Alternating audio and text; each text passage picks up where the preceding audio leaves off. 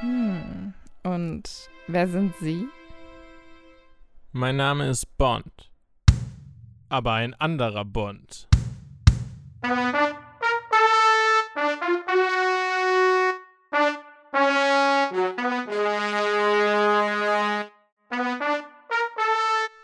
Eine neue Folge, ein neuer Bond, diesmal buchstäblich, denn Bond wird nicht mehr von Sean Connery gespielt, sondern zum ersten Mal von jemand anderem, nämlich George Lazenby im Geheimdienst Ihrer Majestät. Jetzt.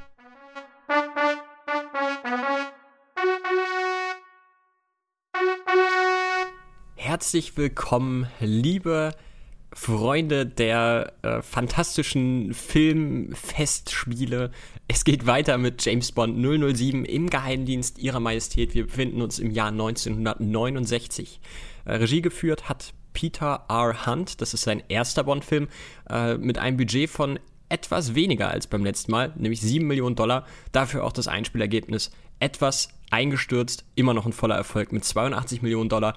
Worum es in diesem Streifen geht, das erzählt euch jetzt der Johannes.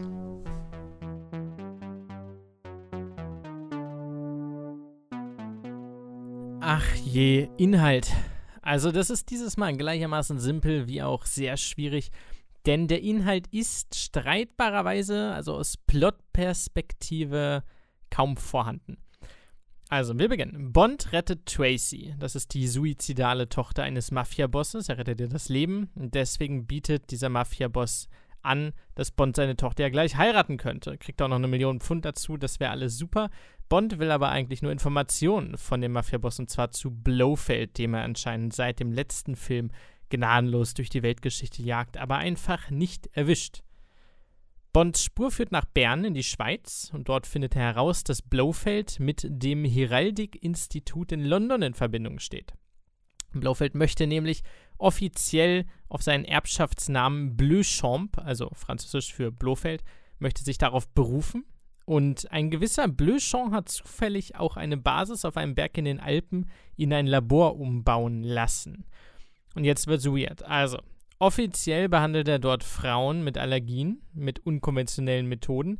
Tatsächlich aber setzt er sie unter Hypnose, damit diese Frauen, die Angel of Death, Death, wie auch immer, äh, später auf seinen Befehl hin Viren in der Welt verbreiten und damit will er irgendwie Staaten erpressen oder Tiere unfruchtbar machen oder irgendwie so. Wie dem auch sei. Bond verkleidet sich als Heraldikprofessor. Ne? Er weiß, okay, Blofeld will den Bleuchamp-Titel haben. Und deswegen muss ja jemand überprüfen, ob Bleuchamp auch wirklich Bleuchamp ist. Und dann äh, verkleidet er sich als Professor und überprüft das und so und deckt nebenbei logischerweise Blofelds bösen Weltherrschaftsplan auf, schläft dabei noch mit mehreren von den Frauen von den Angel of Death. Und allerdings ist äh, unter anderem auch die Handlangerin von Blofeld skeptisch, Irma Bunt, gespielt von einer Deutschen. Und Bond wird schließlich dann auch enttarnt und muss von, diesem, von dieser Forschungseinrichtung auf dem Berg mit Schieren herunterrasen. Eine von zwei, drei Verfolgungsjagden in dem Stil wird von Blofeld und Handlangern verfolgt und trifft unten im Dorf im Tal auf Tracy. Tracy, wir erinnern uns, die Tochter des Mafia-Bosses.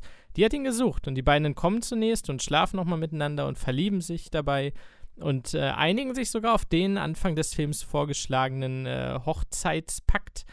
Allerdings werden sie in der zweiten Verfolgung kurz danach wieder getrennt und Tracy von Blofeld gefangen genommen. Ähm, Bond lässt das nicht auf sich sitzen und zusammen mit Tracys Vater, dem Mafia-Boss wiederum, fliegt er mit ein paar Kampfhelikoptern zu dem Berglabor, zu der Basis und es kommt zum großen Showdown, an dessen Ende Tracy befreit werden kann und Bond Blofeld besiegt und vorerst nach einer weiteren Verfügungsjagd in einer Bobbahn augenscheinlich tötet. Beim Augenschein bleibt es allerdings, denn in der Schlusseuphorie, in der Bond zum ersten Mal glückliche Liebe gefunden und Tracy geheiratet hat und alle sind Friede, Freude, Eierkuchen, da fahren die beiden in ihre Flitterwochen. Doch auf dem Weg fangen Blofeld und Irma Bunt die beiden ab und erschießen Tracy und Bond kann nur noch die Leiche seiner Ehefrau in die Arme nehmen. Äh, sehr dramatisch und damit endet dieser Film. Das war der Inhalt, den wir aber vor Sichtung des Films nicht kannten. Und mit diesem intelligenten Satz steige ich gleich mal ein. Hast du bei im, nee, im, im, wie heißt der Film? Ich dachte nämlich immer, er heißt im Auftrag ihrer Majestät, aber er heißt nicht im Auftrag ihrer Majestät. Nee, er heißt im, im Geheimdienst ihrer Majestät. Ja. Ja. Klang äh, das für dich spannend? Ja, tatsächlich. Also das klang für mich ursprünglich erstmal wie so ein äh, Bond kriegt einen Spezialauftrag direkt von der Queen. Mein äh, Neffe dealt irgendwie scheinbar mit Crystal Meth im Park. Kannst du dem mal irgendwie ein bisschen auf den Finger kloppen? Irgendwie sowas in die Richtung, so ein bisschen Family Drama äh, im Royal Business. War es jetzt am Ende so gar nicht. Aber äh, mit der Erwartung bin ich da reingegangen. Ich hatte es auch gehofft. Also wir haben immerhin ein Porträt der Queen. Das ist, glaube ich, das Maximum, was geht. Äh, in meiner Vorstellung war es auch so, nicht, dass sie vorkommt, aber weißt du, so von ganz oben hier geheimer Brief, das ist deine Spezialmission. Und vielleicht auch mal in England. Ich weiß, wir versuchen verzweifelt zu verhindern, dass irgendein Film in England spielt, abgesehen vom Büro. Aber irgendwie sowas mal. Vielleicht auch in London, weißt du, dass wir, klar, wir lieben es weit weg zu gehen, da kann zwischendurch auch mal raus, aber dass wir in London so diesen internen Geheimauftrag haben, wo er irgendwen eliminieren muss oder so. Hätte ich cool gefunden. Ja, doch, wäre ich, wär ich grundsätzlich auch mal für. Vielleicht gibt es das ja irgendwann nochmal, dass er dann tatsächlich auch in London mal was zu tun hat. Was wir wussten, ist, dass äh, Sean Connery nicht dabei ist, sondern George Lazenby. Lazenby? Lazenby? Le Le Lazenby hätte ich gesagt. Lazenby? Vielleicht ist er, vielleicht ist er auch irgendwie äh, verkappter Franzose und man sagt äh, Georges Lazenby. Oh, ich denke mal, es ist George, George glaub- Lazenby. ist Australier, oder? Ist er Australier? Ich glaube. keine Ahnung. Und mit seinem Didgeridoo kommt er angelaufen und haut der Queen auf die Schnauze. Ähm, hattest du Mit seinem große, Pet Kangaroo. hattest du große Angst oder warst du erleichtert, dass wer anders die, äh, nicht den Mandel, die, die Fliege übernimmt? Ich, Was ich er hatte nicht tut, tatsächlich der ein bisschen, Krawatte. ich hatte tatsächlich ein bisschen Angst. Also nicht, nicht dolle. Äh, das hält sich tatsächlich grundsätzlich oder hielt es sich in Grenzen. Aber ich hatte ein bisschen Schiss, war allerdings auch gespannt, wie sie das denn jetzt fortführen. Ist das ein und derselbe Charakter? Ist das ein anderer? Hat er den ersetzt? Und so richtig kann ich es dir tatsächlich nicht beantworten. Denn We'll get to that.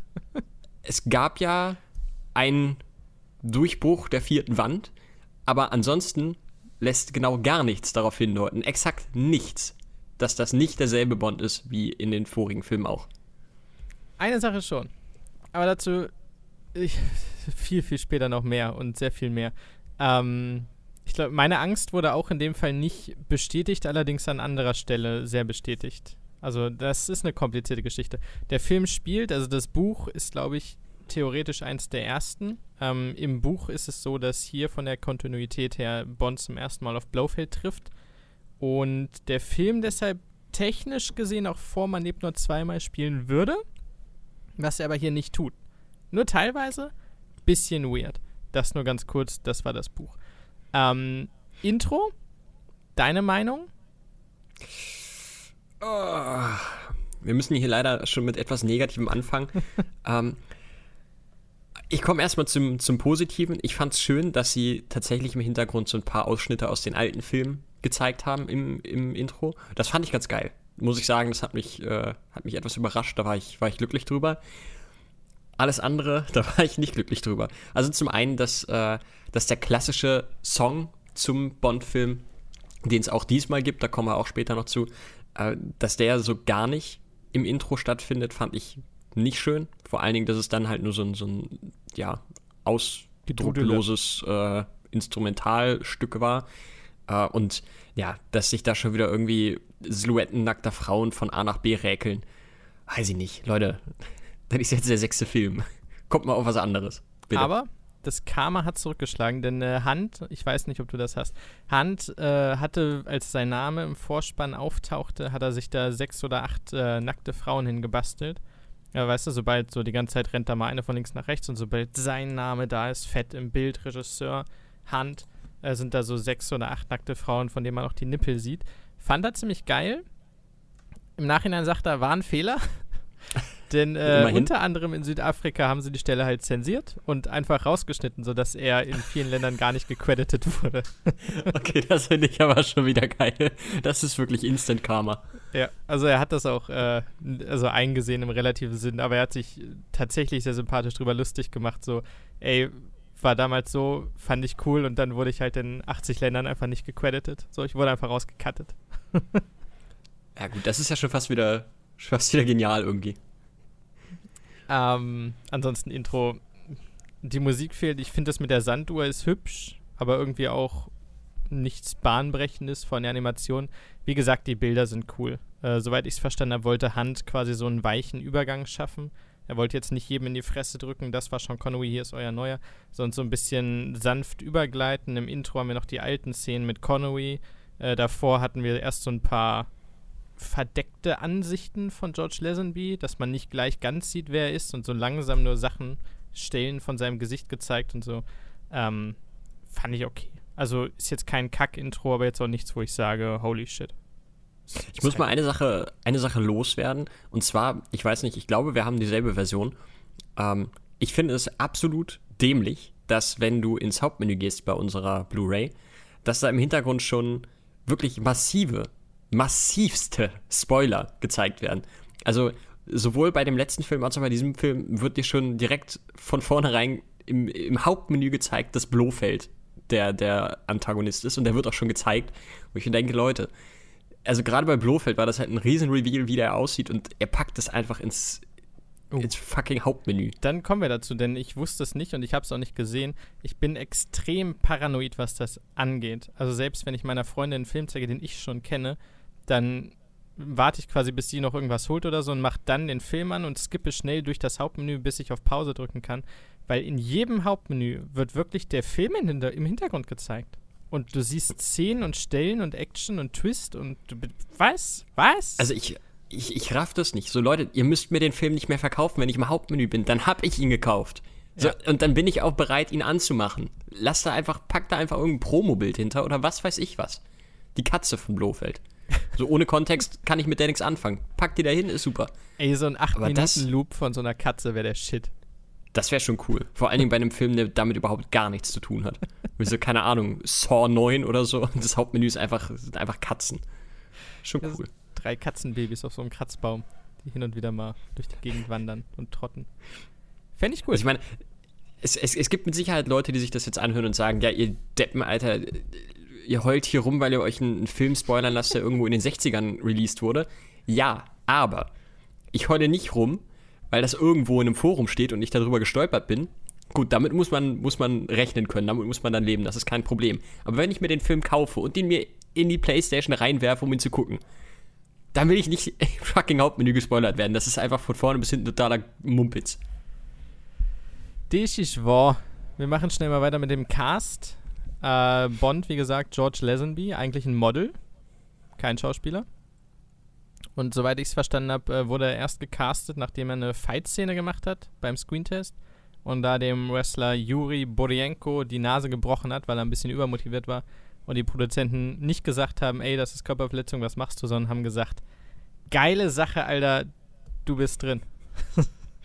Finden wir super. Ja, ja, er hat sowieso ein bisschen gelogen. Auch beim, äh, beim Casting hat er sich reingelogen, indem er gesagt hat, er hat schon eine, eine ganz große Experience. Er, naja, du sagst es, er war Model. So, er hatte gar keine wirkliche Experience. Auch wenn du auf Wikipedia gehst, der erste Eintrag bei seiner Filmografie ist dieser Film.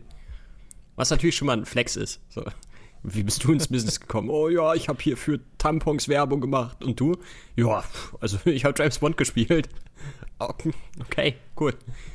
Komm runter. Soweit ich es gelesen habe, hat er sich auch, also die wollten ihn nicht und wollten ihn nicht und haben ihn gar nicht vorsprechen lassen und hat sich dann in dem Laden, wo Sean Connery seinen Anzug gekauft hat, hat er sich einen Anzug geben lassen, den Sean Connery irgendwie nicht wollte, hat sich dann beim Friseur die Sean Connery Frisur machen lassen und ist dann so quasi als fertiger James Bond hingegangen. Verrückter Typ. Ja.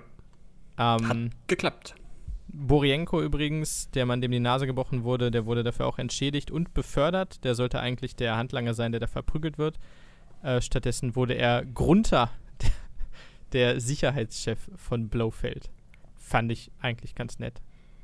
Ja, Hat dieselbe absolut. Funktion wie Hans. Ja, kann man, kann man genauso sagen. Äh, du darfst ah, dann, Diana Wick übernehmen. Äh, nee, danke. Schade. Zu der habe ich überhaupt nichts rausgeschrieben. Holy shit. Diana Wick, bekannt als Olenna Tyrell aus Game of Thrones. Ach. Große Liebe. Also selbst äh, wenn sich das Game of Thrones Lager am Ende spaltet und die einen sagen, das war Murks, die anderen sagen, das war okay, auf eine Sache können sich alle einigen, nämlich dass Olenna Tyrell alias Diana Wick, die Schauspielerin, fucking awesome war in jeder einzelnen Szene, die sie hatte. Äh, hier als junges Bond-Girl. Da als alte Oma. Krass. Das wusste ich, das wusste ich nicht. What the fuck? Okay, ja, das ist wirklich krass. Und ja, ich stimme dir zu. Da kann sich, glaube ich, jeder drauf einigen. Und Wow. äh, wir haben es gehabt im Podcast, glaube ich, vor ein oder zwei Jahren leider verstorben. Ja, ja, das stimmt. Es ist noch nicht so lange her. Macht's jetzt irgendwie, macht's jetzt nochmal irgendwie sehr tragisch. Schade. Mensch. Ja, krasse, krasse Frau auf jeden Fall. Fand auch, um das jetzt mal vorwegzunehmen, die hat diesem Film sehr, sehr gut getan. Ja. Nee, wo ich einsteigen würde im, auf der Ebene der Darsteller ist die noch Lebenden. Leider Diana Rick, schon mal kurzer Spoiler gewesen, da nicht aufzufinden sowieso von dem wirklichen Hauptcast nicht so elendig viel aufzufinden. Allerdings haben wir hier ein First. Und zwar ist der gute George Lazenby oder Jorge Lazenby tatsächlich noch am Leben. Wir haben einen lebendigen Bond. Ist das nicht der Hammer? Das ist krass. Was macht der heute? Ich glaube, der ist 90 Jahre alt. Ich weiß nicht, ob der überhaupt noch groß was macht. Kann man den nochmal für ein Cameo gewinnen oder so? Im nächsten Bond? Das wäre natürlich krass, aber ich, ich weiß es nicht. Dadurch, dass er sich ja auch mit den, wobei die, sind ja auch schon tot, die beiden Produzenten, mit denen hat er sich ja ziemlich überworfen nach dem Film. Ursprünglich sagen, sollte er ja Alle, mit sieben denen er Filme sich drehen. überworfen hat, sind wahrscheinlich tot. Ja, gut, das das schon. Allerdings, vielleicht hat er sich ja auch mit dem einen oder anderen Darsteller nicht überworfen, denn es leben tatsächlich doch noch ein paar weitere außerhalb von George Lazenby. Und zwar haben wir da Zahira. Das ist der indische An- Angel of Death. Das sind hier die Agentinnen, diese gehirngewaschenen Frauen. Also kurzer Spoiler, es leben nur noch von denen welche. Ähm, Joanna Lumley ist der englische Angel of Death. Jenny Hanley ist der irische Angel of Death. Catherine Schell oder Katharine Schell ist der ungarische Angel of Death und Anuska Hempel der australische Angel of Death.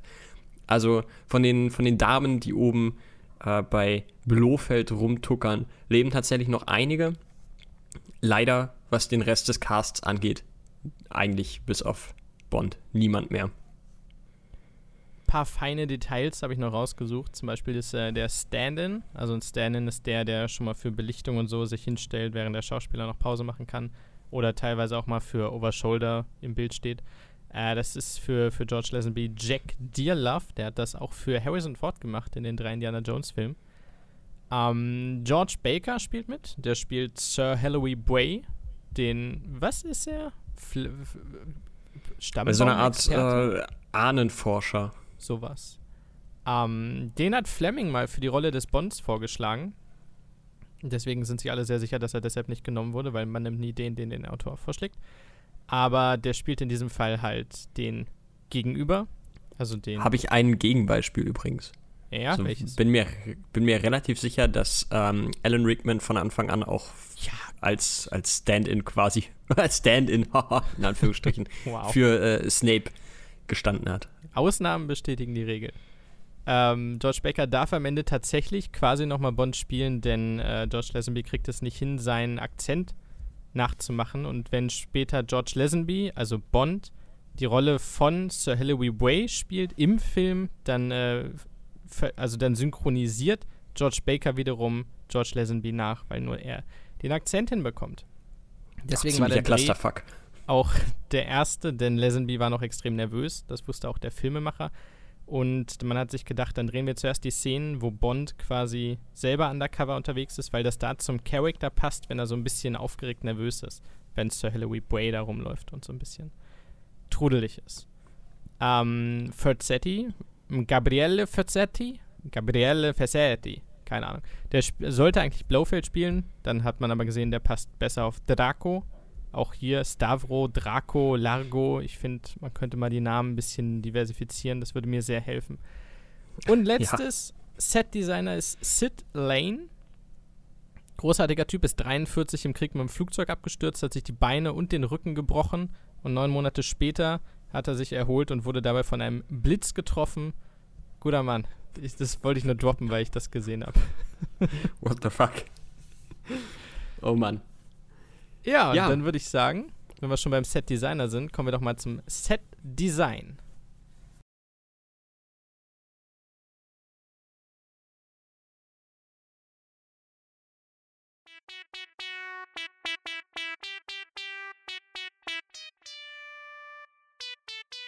Dann sag doch mal, wo wurde denn im Geheimdienst ihrer Majestät gedreht. Ja, äh, natürlich, natürlich. Ganz viel in der Schweiz. Unter anderem das Labor von Blofeld ist das bis heute bestehende Restaurant Piz Gloria. Ja, sie haben den Namen aus dem Film tatsächlich einfach übernommen für ihr Restaurant. Ähm, es liegt auf dem Schildhorn in der Nähe des Schweizer Dorfes Mürren. Es ist tatsächlich ein Dorf mit nicht mal 1000 Einwohnern, also es ist schon krass. Ähm, ja, das Piz Gloria war zu dem Zeitpunkt noch überhaupt nicht fertiggestellt. Und äh, aktuell, oder zu dem Zeitpunkt, als sie da drehen wollten, ähm, ja, war die Baustelle auch auf Halde. Also die haben tatsächlich mit dem, mit dem Filmbudget dafür gesorgt, dass die mit der Baustelle vorankamen, damit sie dann da auch drehen können. Ähm, wir haben zwei Verfolgungsjagden. Die erste wurde in der Nähe äh, von Bern gedreht und die zweite ebenfalls in der Schweiz in Saas-Fee. Und dazu habe ich jetzt einen krassen Fun Fact, denn genau dort wurde 1984 das Video zu Whams Last Christmas gedreht. Krasse Nummer. Ähm, ja, oder? Absolut. Die äh, Feierlichkeiten an Weihnachten wurden in dem Ort, und jetzt halte ich fest, der heißt wirklich so, Grindelwald gedreht. Habe ich auch gesehen. Mega geil. Grindelwald. Wunderbar. Grindelwald tatsächlich äh, der äh, Ort, an dem eine Zeit lang zumindest Richard Wagner gelebt hat, der berühmte Komponist. Ähm, und außerdem hat man in dem Ort auch einige Szenen vom, äh, zum Film von Der Goldene Kompass gedreht. Also tatsächlich des Öfteren mal genutzt. Ähm, das Haus von M steht in Marlow in Buckinghamshire und die Pre-Credit-Szenen äh, in dem Hotel wurden im Hotel Estoril Palacio in Estoril, Portugal gedreht. Ähm, die Endszene mit der, äh, ja, ich sag mal, Tragik der, die sonst noch nie zu sehen gab in einem dieser sechs Filme bislang, ähm, die wurde gedreht auf einer Straße in der Nähe des Arabida Nationalparks in der Nähe von Setúbal, also auch in Portugal. Und die Innenszenen natürlich wie gewohnt hauptsächlich in den Pinewood Studios in London. Das ist übrigens das erste Mal, es sind mehrere Firsts in diesem Film. Das ist das erste Mal, dass Ems Haus vorkommt. Und ich weiß es nicht, ob es das einzige ist. Meine Informationen beziehen sich bis ungefähr das Jahr 2004. Da gab es Interviews zu dem Film und vielleicht kam danach nochmal das Haus vor. Ähm, Bond hat ein Büro. Sehen wir zum ersten Mal. Was ist los? Er hat ein eigenes ja. Zimmer, das benutzt er nur nie, aber er hätte theoretisch ein Zimmer. Ähm, dann ist es das erste Mal, dass eine Slow-Mo vorkommt in einem Bond-Film. Nämlich nach dem Jumpscare von, wie heißt sie? Inge Bund. Habe ihren Namen vergessen. Äh, ich glaube ja. Inge, Inge Bund. Nee, warte. Irma. Ilse. Irma Bund. Äh, ach nee, Ilse war die, war die Schauspielerin. Irma Bund. Genau, danach gibt es eine Slow-Mo und es gibt die erste Rückblende. Nämlich, wenn äh, Bond von der Lawine überrollt wurde, dann gibt es so ein Fade-Out und der steht am Fenster von M und in dem Fenster spiegelt sich quasi noch seine Erinnerung an diese Szene. Das gilt als erste Rückblende. Also, special alles. Sehr, sehr special. Äh, ich würde erstmal ein paar größere beziehungsweise bedeutende Szenen kurz mit dir abklären, denn ganz am Anfang haben wir einen Kampf an einem Strand den ich von vorne bis hinten irgendwie weird finde. Ja. Ich komme später nochmal im Fazit darauf äh, zurück, aber jetzt reiße ich das schon mal ein bisschen an. Also, das war kompletter Murks. Also, die hätten sie sich wirklich komplett sparen können. Ich war, war glaube ich, die ersten 15 Minuten des Films konstant nur verwirrt, weil mir nicht ansatzweise irgendwie die Hand gereicht wurde und gesagt wurde, hier, wir erzählen dir eine Story, komm mal mit. Es war eher so ein bisschen, ich habe des Öfteren geklingelt, gewartet, dass mir jemand die Tür aufmacht, aber stattdessen haben sie halt, keine Ahnung, von oben Topf Wasser, kaltes Wasser auf mich runtergekippt und haben gesagt, hier, verpiss dich, bleib draußen stehen. Äh, das war ganz, ganz weird und diese, diese Szene, weiß ich nicht. Die äh, hat es mir auch ehrlich gesagt ein bisschen schwer gemacht, mit George Lazenby als, äh, als Bond erstmal klarzukommen, denn die Szene war ja komplett, also sorry, die war scheiße. Ja, also A wechselt das Licht die ganze Zeit. Sie haben irgendwie einen Teil abends gedreht, einen Teil morgens und einen Teil einfach unterbelichtet mitten am Tag. Gefühlt wechselt die Tageszeit in jeder zweiten Sequenz. Äh, die Faustkämpfe dauern lange, mal im Wasser, mal am Strand. Dann äh, gibt es noch diesen Spruch von George Lazenby an Oh, that wouldn't happen to the other fella. Und dann macht er noch so ein Wink in die Kamera, um jedem Zuschauer zu erklären, hui, das ist aber jetzt nicht Sean Connery, was ist denn da los? Äh, ja, kurz Trivia, Ja. sie mussten, äh, damit der Aston Martin auf dem Sand nicht einsinkt, Schienen verlegen unterhalb des Sands, damit der nicht komplett baden geht. Dennoch, Hätten- ich war mehr raus als vor dem Film, ja. Das äh, hat mich nur weiter weggetrieben. Ähm, Ja. Was ich sehr cool fand, war, und das haben wir in der, in der Form schon mal gesehen, das Büro in Bern, wo Bond äh, sich die Informationen angelt. Ich würde sagen, so eine ähnliche Szene hatten wir schon in anderen Filmen mindestens ein, zweimal. Bond geht wo rein, holt sich Informationen. Uh, kommt jemand zurück, kommt jemand nicht zurück, wird er erwischt und er kann wieder entkommen oder sonst was. Äh, fand ich cool. Besonders, weil das irgendwie alles laut Hand großer Zufall und Glück war, denn im Buch war es auch so beschrieben, ne? Da ist großes Bürogebäude mit Balkon gegenüber Baustelle mit Kran. Und wir sind dann in die Schweiz gefahren und da war halt tatsächlich ein riesiges Bürogebäude und gegenüber war eine Baustelle mit Kran. Und am anderen Ende der Straße war sogar eine große Turmuhr, wo sie drauf zeigen konnten, oh, es ist so und so spät, dann geht der Plan so. Da haben sie sehr viel Glück gehabt und sie haben dann noch äh, ein Draco oder Draco Construction Schild an die Baustelle geheftet, um zu zeigen, okay, das äh, ist jetzt von Draco, deshalb macht es Sinn, dass der Kran das macht. Bonds einziges Gadget in diesem Film ist übrigens ein Kopierer, das wollte ich erwähnt haben. Ja, ohne Scheiß. Also Q taucht irgendwie gefühlt gar nicht auf. Ja, schwierig. Aber ja, die, die, die Szene fand ich tatsächlich auch ganz cool. Also die hat mir, hat mir sehr viel Spaß gemacht. Ähm, war gut, dass die drin war. Äh, auf den Kopierer komme ich nicht klar. Das Restaurant, du hast es gerade angesprochen. Genau, weiß das. Restaurant Piz Gloria. Genau. Ich fand den Hangar letztes Mal auch geil. Ich weiß aber nicht, ob das so als Gebäude bisher fast mein Lieblingsgebäude ist. So rein von außen, rein vom Stil. So wenn sie mit dem Heli da drauf fliegen. Und das ist ja wirklich auf die Spitze des Berges gesetzt. Und dreht sich wohl in echt auch. Ich hätte schon Bock da mal zu essen, auch wenn ich es mir wahrscheinlich nicht leisten kann. Ich, ich habe es mir auch gedacht. Ich habe mir auch die Webseite von denen angeguckt.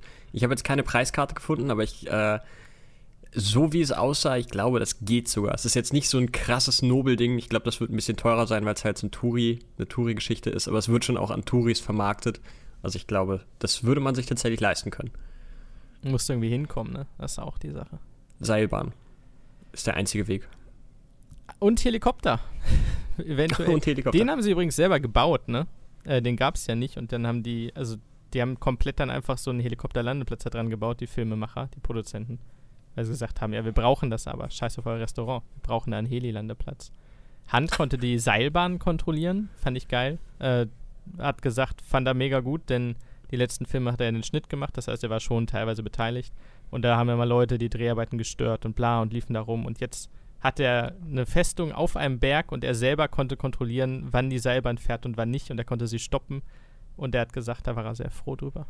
Fand ich süß. Das finde ich spannend, dass du sagst, dass er im Schnitt saß, denn ich glaube, mir ist bislang, jetzt lehne ich mich vielleicht weit aus dem Fenster, aber mir ist bislang im, in meinem Leben noch kein Film untergekommen, in dem mir der Schnitt so negativ aufgefallen ist. Komme ich aber tatsächlich nachher in meinem Fazit nochmal zu. Ja, nicht, also er hat den Schnitt in den letzten 5, 6 James Bonds gemacht, ne? Nicht in diesem. Mhm. So. Ja, aber da, dann wundert es mich, dass da, wo er Regie führt, der Schnitt so unterirdisch ist. Ja. Äh, erinnerst du mich nachher dran? Ich habe da auch was zu Ich sagen. hab's, ich hab's in meinem, in meinem Fazit Okay. drin, ja. Komme ich auf jeden Okay. Fall nochmal drauf. Ähm, letzte große Szene, deine allgemeine Meinung zu den Ski- bzw. Bob-Verfolgungsjagden. Also bei der Skiverfolgungsjagd, als die wirklich losging, als sie quasi den Hügel runtergegangen sind, habe ich zu meiner Freundin noch gesagt, um Gottes Willen, ich habe Angst. Ich glaube, das wird jetzt richtig gruselig. Und wurde eines Besseren belehrt. Ich fand, das ging wirklich. Also im Großen und Ganzen fand ich die Skiverfolgungsjagd wirklich gar nicht schlecht. Die ist, äh, ja gut, bis auf die, die Hintergrundgeschichten da, ist die echt ganz gut gealtert. Das kann ich jetzt leider nicht von der Bob-Verfolgungsjagd erzählen. Das, äh, das ist nicht gut gealtert. Also ich verstehe sowieso nicht, das gab es jetzt schon in ein paar Filmen, aber in diesem Film haben sie es auch wirklich des Öfteren mal benutzt. Dieses äh, einfach den, den Film schneller abspielen, damit äh, ja actionreicher aussieht. Das sieht einfach scheiße aus. Es sieht nicht actionreicher aus, es sieht lächerlich und kacke aus. Und das äh, gab es auch in diesem Film wieder, wieder des Öfteren. Und das, äh, oh, ich hoffe, das, das lassen sie in den 70ern dann endlich mal hinter sich. Ähm, das, ja, war nix. Also ich war auch sehr, sehr froh, am Ende zu sehen, dass diese Endszene von Blofeld nicht wirklich seine Endszene war. Denn, also das wäre ein absolut unwürdiger Abgang gewesen. Das war, also es war wirklich mehr Slapstick als alles andere und das, nee. Also die Szene nicht gut Mickey Mouse gealtert. Cartoon, ja. Ja, tatsächlich. Ja. Was sagst du? Die Helikopteraufnahmen waren geil. Ich bin gerade bei den Skiern. Äh, alles, was aus der Luft war, beziehungsweise von weiter weg, war cool. Sobald sie rangegangen sind an die Leute, war es gruselig schlecht. Ähm, und ah, die Schnitte. Also ein teilweise wahnsinniges Schnittgewitter, wo du nicht mehr hinterhergekommen bist. Ich fand sie nicht gut. Wir hatten im letzten schon wirklich aufwendige, sehr hübsche Helikopterverfolgungsjagden und so. Dafür fand ich das low. Dafür, dass es auch die Hauptverfolgungsjagd war. Wäre das jetzt eine Verfolgungsjagd gewesen, ah, drei Minuten im ersten Drittel des Films, hätte ich gesagt, okay. Aber das war ja unser großer Climax im Grunde. Unterbrochen von der Liebesszene. Von daher. Manches hübsch, aber insgesamt irgendwie, nee. Nee. Nicht, nicht für mich. Nix für mich. Ja. Apropos Liebesszene. Äh, Hunt wollte das insgesamt alles ehrlicher und authentischer gestalten, auch um das tragische Ende mit dem Ableben von Tracy emotionaler zu machen. Ich nehme es vorweg, bei mir ist das überhaupt nicht gelungen. Äh, werde ich am Ende nochmal ansprechen, aber er hat ja auch schon in den letzten Filmen öfter geheiratet und er hat auch andere Frauen gevögelt und vergewaltigt und erpresst und also ich habe es 0,0 gekauft, dass das jetzt special ist. Ich hätte gedacht, das ist wieder irgendeine. Er hat ja sogar in diesem Film zwischen Tracy und Tracy am Ende zwei weitere Frauen mindestens zu Sex verführt. Von daher habe ich das null gekauft, dass das jetzt die wahre Liebe ist. Sorry. Ja, jein. Ähm, ich gehe in der ersten Hälfte des Films komplett mit dir mit. Ich habe sogar in meinen Notizen separat stehen, sorry, aber die, die Chemie zwischen den beiden, die passt irgendwie nicht. So, das, das kaufe ich euch nicht ab, das passt irgendwie nicht. Ähm, hat mich nicht abgeholt. Das ging so weit, bis es dann zu diesen Feierlichkeiten ging und Tracy ihn gerettet hat. Ja, eigentlich. Und ab da habe ich das Gefühl gehabt, passt es. Und ab da hat es mich auch mitgenommen. Bond-Theme übrigens von Louis Armstrong, das ist erwähnenswert, den sogar ich kenne als Musik-Anti. Äh, aber Ja, als Love-Theme. Nicht als, als Intro, sondern tatsächlich als Love-Theme gemacht. Genau, das Lied heißt We Have All the Time in the World. Ähm, ich kriege gerade ein bisschen Gänsehaut, wenn ich an die, an die äh, letzte Szene denke ähm, und dann den Titel des Liedes hier nochmal lese. Fand ich wirklich schön, hat mich, äh, hat mich tatsächlich mitgenommen. Ähm, ich muss jetzt allerdings leider auch schon mal der Bewertung vorweggreifen. Ich bin kein großer Freund des Liedes. Ich, äh, ich kann appreciaten, dass Louis Armstrong einfach ein absoluter äh, Gott unter Menschen war. Aber das ist halt, das Problem ist, ich bin in dieser Musikrichtung, bin ich, da bin ich komplett raus. So, das äh, tut mir leid, ich habe so oft probiert, irgendwie in die Richtung Jazz und hast du nicht gesehen. Das holt mich nicht ab. Egal wie sehr ich das will. Und äh, das ist leider auch bei diesem, bei diesem Stück so. Die Stelle mit dem Weichzeichner fand ich aber sehr hübsch. Als äh, sie in der Scheune sind, da war die Kamera so ein bisschen, bisschen High-Key-Beleuchtung, Weichzeichner drauf. Also ich würde sagen, rein filmisch haben sie zumindest einiges versucht. Wie gesagt, Hunt war ja selber Cutter und hat diesen progressiven, aggressiven Schnitt. Äh, das im Fazit dann. Sie haben ähm, Tracy durchgehend mit Blumen gezeigt. Sowas mag ich. Also entweder hatte sie Blumen an sich, sie waren im Hintergrund, auf der Hochzeit gab es Blumen, sie hat die Blume im Bett gelassen. Äh, gut, am Ende die weißen Blumen am Auto, andere Geschichte. Aber sobald Tracy da war, war irgendwas mit Blumen. Und Hunt wollte die goldene Hollywood-Zeit der 50er wiederbeleben und deswegen gibt es in sehr, sehr vielen Szenen die Farbe lila oder violett, damit es so königlich und prachtvoll aussieht. Und nicht so ein bisschen hell, lockere Blockbuster der letzten Jahre. Naja, sage ich dazu. Naja. Ist mir jetzt nicht aufgefallen, aber wer bin ich schon? Ich, Kretin. Bevor wir zu den Funfacts gehen, eine großartige Szene, die ich erwähnt haben will, weil sie nachher nicht vorkommt. Tracy rennt zum Helikopter und sagt, wir müssen noch Bond retten. Vater sagt nein. Tracy sagt doch. Vater haut ihr auf die Schnauze, wie es sich Alter. schleift Oh, ja. seine bewusstlose Tochter in den Heli. Ähm, Ohne Scheiß. Ohne Scheiß im Allgemeinen, diese ganze Szene, die fangen auch schon an, dieses scheiß Restaurant oder das Labor zu bombardieren, schmeißen Granaten rein, schießen damit allem, was sie haben. Ey Leute, die Tochter von dem Typen, der die ganzen Bums hier bezahlt, ist da noch drin, kommt mal runter. Tracy muss sich auf den Boden schmeißen, damit sie nicht getroffen wird. So. Also es ist echt gruselig. Und Aber er da haut ihr auch- einfach auf die Schnauze. Und, und haut sie halt auch, also wirklich One Punch Man haut sie einfach komplett aus dem Leben. So, die ist halt erstmal bewusstlos. Ich habe das angeguckt, also es kam halt auch so aus dem Nichts. Ich habe da überhaupt nicht mit gerechnet. Ich musste im ersten Moment richtig lachen, weil ich dachte, das kann doch wohl nicht Ich wahr auch. sein. Das ist ja, das geht nicht hier ab. Und ich musste Also, für wow. mich selber nochmal klarstellen, okay, und, warte, wer waren die beiden? Nee, das ist doch, das ist der Vater. Was? Ja. Ey, ganz, ganz gruselig. Das war echt krass. Ja, Haut sie einfach K.O. Batz, sag ich da nur. ähm, hat mich tatsächlich irre zum Lachen gebracht, weil es einfach ridiculous ist. es, es kam halt wirklich aus dem Nichts. So nichts hat darauf hingedeutet, dass das jetzt passiert. Man denkt eigentlich eher an eine emotionale, oh, danke, dass du mich gerettet hast. Nee, er haut dir einfach auf die Fresse. Wow, okay. Soll ich erst meine Fun Facts auflisten? Ja, kannst du gerne machen. Äh, die erste ist witzig. Hand ist nämlich in der allerersten Szene selber zu sehen im Spiegelbild. Wir haben, ich glaube, den Schriftzug von irgendeiner Firma oder so. Nee, irgendwas in London. Ich weiß es nicht mehr.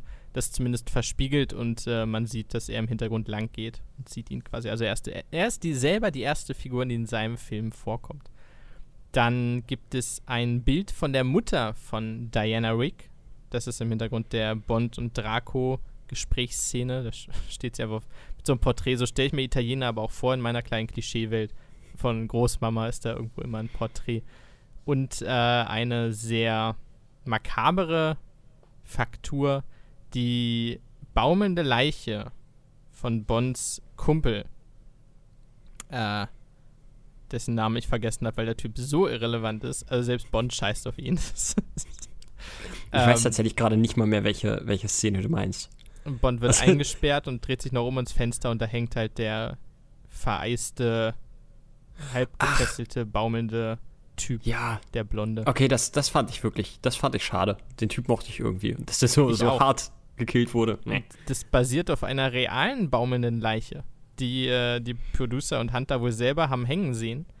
Denn damals und auch heute kommt es halt vor, dass Leute da oben irgendwie abrutschen, abstürzen und nicht gerettet werden können und dann einfach erfrieren. Damals noch häufiger als heute. Und da in der Gegend hing wohl tatsächlich einer. Der, also der, der Buddy war da noch am Hängen, der war völlig vereist und so und war halt tot. Und sie haben gesagt, das sieht richtig nice aus, das brauchen wir auch. Das ist irgendwie eklig. Das ist schon richtig, richtig widerlich. Und die kamen da halt nicht dran, um den runterzunehmen, weil schwierige Bedingungen, Schneesturm, Eis, was auch immer. Dann hängt er da. Naja, ob man das jetzt als Inspiration nehmen muss, weiß ich nicht. Mir hat die Szene aber auch so einen kleinen Leberhaken gegeben. Fand ich wirklich schade. Ja, tatsächlich. Also war halt, war irgendwie eklig. Doch, tatsächlich. Ähm, ja, erinnert mich tatsächlich an den, an den äh, auch not so fun Fact, dass die Leichen der, der gescheiterten Bezwinger des Mount Everest da teilweise auch noch oben liegen, wenn man es logistisch nicht schafft, sie da groß runter zu transportieren und tatsächlich als, äh, als Wegpunkte dienen. Das ist so der, der Herr mit der grell-orangene Jacke, alles klar, da musst du jetzt nur 300 Meter äh, nach rechts gehen und dann kommst du hoch. Ganz, ganz weird. Kommen wir zu meinen Fun Facts. Wobei der erste tatsächlich auch schon wieder überhaupt gar kein Fun ist, denn die Darstellerin der Irma Bund, Ilse Steppert, ist tatsächlich exakt vier Tage nach dem internationalen Release des Filmes in Berlin an einem Herzinfarkt gestorben, ist eine Deutsche gewesen. Ja. Zweiter Fakt, auch wieder überhaupt nicht lustig, aber das ist nun mal das Leben. Der Titelsong von Louis Armstrong war auch der letzte, den er jemals aufgenommen hat, denn auch der ist zwei Jahre später gestorben. Jetzt kommen wir aber zu schöneren Facts, und zwar der Hausmeister vor Dracos Hauptquartier pfeift das Goldfinger-Theme. Fand ich cool. Ähm, der auch lustigerweise ist halt. Wollen wir da Ja? kurz, kurz in die Nostalgiekiste greifen? Da gibt es ja so einige. Wollen wir das Können wir, kurz können wir einbauen? Äh, ich hab's geliebt. Ich weiß nicht, ob ich irgendwas so sehr geliebt habe wie das. Ähm, also klar, wir haben die, die Connery-Szenen am Anfang mit der Sanduhr in dem Intro. Ähm, aus Dr. No haben wir den Dolch von Honey Rider mit Mango Tree im Hintergrund, was ich irgendwie süß fand. Und die, diese, was ist das? Drahtuhr? Meucheluhr von Wet Grant. Die liegt auch in der Schublade. Äh, genau, der tatsächlich Lilliputaner oder Midget, wie, äh, wie Hunt das selber im Audiokommentar sagt. Und das sind jetzt seine Worte, nicht meine. Er sagte, ich will da einen Lilliputaner haben, der Goldfinger pfeift. Weil er es witzig fand. Das sei mal so dahingestellt. Der Aqua-Wasseratmer aus Feuerball liegt auch in der Schublade. Äh, und im Handschuhfach des Autos ist dieser lustige Scharfschützen-Bausatz von Liebesgrüße aus Moskau, wo er das Fernrohr von nimmt. Allesamt Sachen, die mein Herz sehr, sehr erwärmt haben. Mit so einem Scheiß kriegst du mich. Also, ja, ja, mich same. komplett abgeholt. Absolut, da bin ich auch ein, ein Riesenfan von. Und ich hoffe mal, oder beziehungsweise weiß durch diverse Sachen, dass es da auch selbstreferenziell in den nächsten Filmen definitiv noch ein bisschen weitergeht. Weiter geht's jetzt auch mit meinen Fun Facts. Und zwar ist das hier der einzige Bond-Film, der ausschließlich in Europa gedreht wurde, niemals den Kontinent verlässt. Das äh, auch ganz spannend. Der äh, gute Timothy Dalton wurde angefragt, ob er nicht die Rolle des Bonds spielen will. Und da hat er abgelehnt, weil er selber gesagt hat, ne, bin ich zu jung für, sehe ich nicht. Ja, sah er dann ein paar Jahre später schon, denn Ende der 80er hat er James Bond in zwei Filmen verkörpert.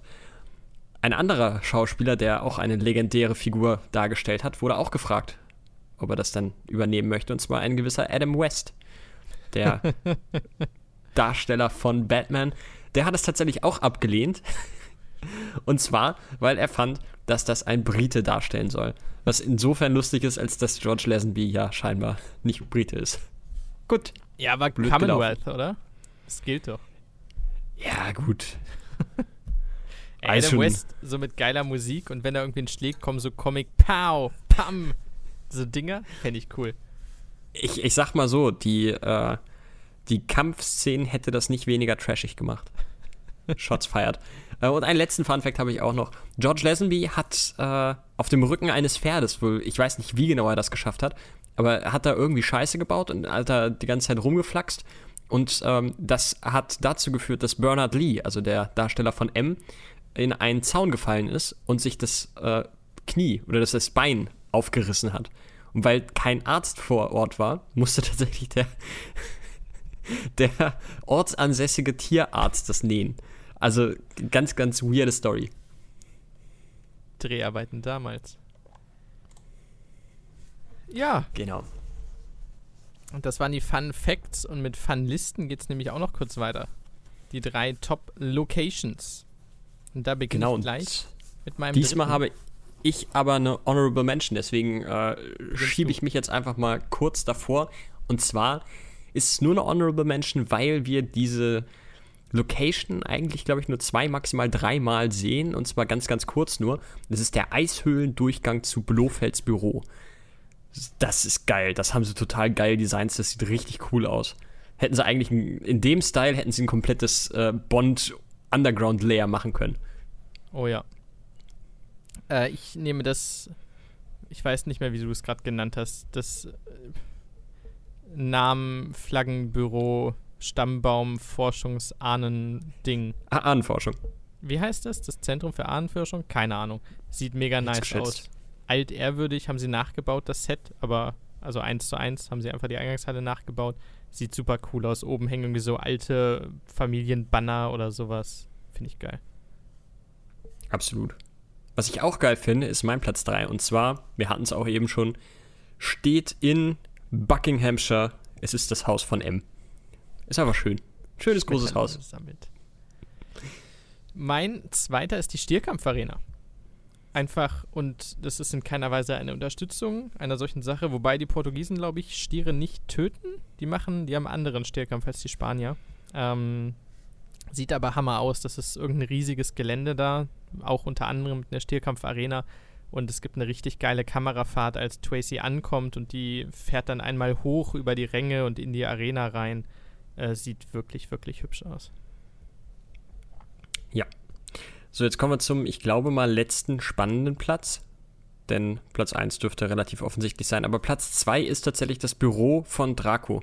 Ich weiß gar nicht warum, aber das ist so, so typisch altbacken eingerichtet, so wie so ein, Ja, ja wie, eigentlich wie ich mir klassisch so einen Immobilienmogul vorstelle. Also es fehlt halt eigentlich nur noch so der, der Teppichvorleger aus echt Tigerfell und für den Rest äh, passt das alles. Und der Typ selbst sieht ja auch genauso aus. Weiß nicht, fand ich irgendwie geil. Habe ich mich auch direkt, direkt irgendwie wohlgefühlt. Nicht, also nicht wirklich wohl, aber du weißt, wie ich es meine. Ich habe gedacht, okay, ich, ich, ich fühle mich da drin, ja. Ja, mein Platz 1 ist das Drehrestaurant. Oben sowohl die, also die Restaurantetage, die sich dreht, nochmal, um es vor Augen zu führen. What the fuck, wie geil ist das? Äh, und B, unten dann, das fasse ich jetzt für diesen Moment mal kurz zusammen, wo Bond aufwacht, nachdem er K.O. geschlagen wird. Äh, da ist ein Ledersofa und so ein bisschen verglaste kleine Treppe.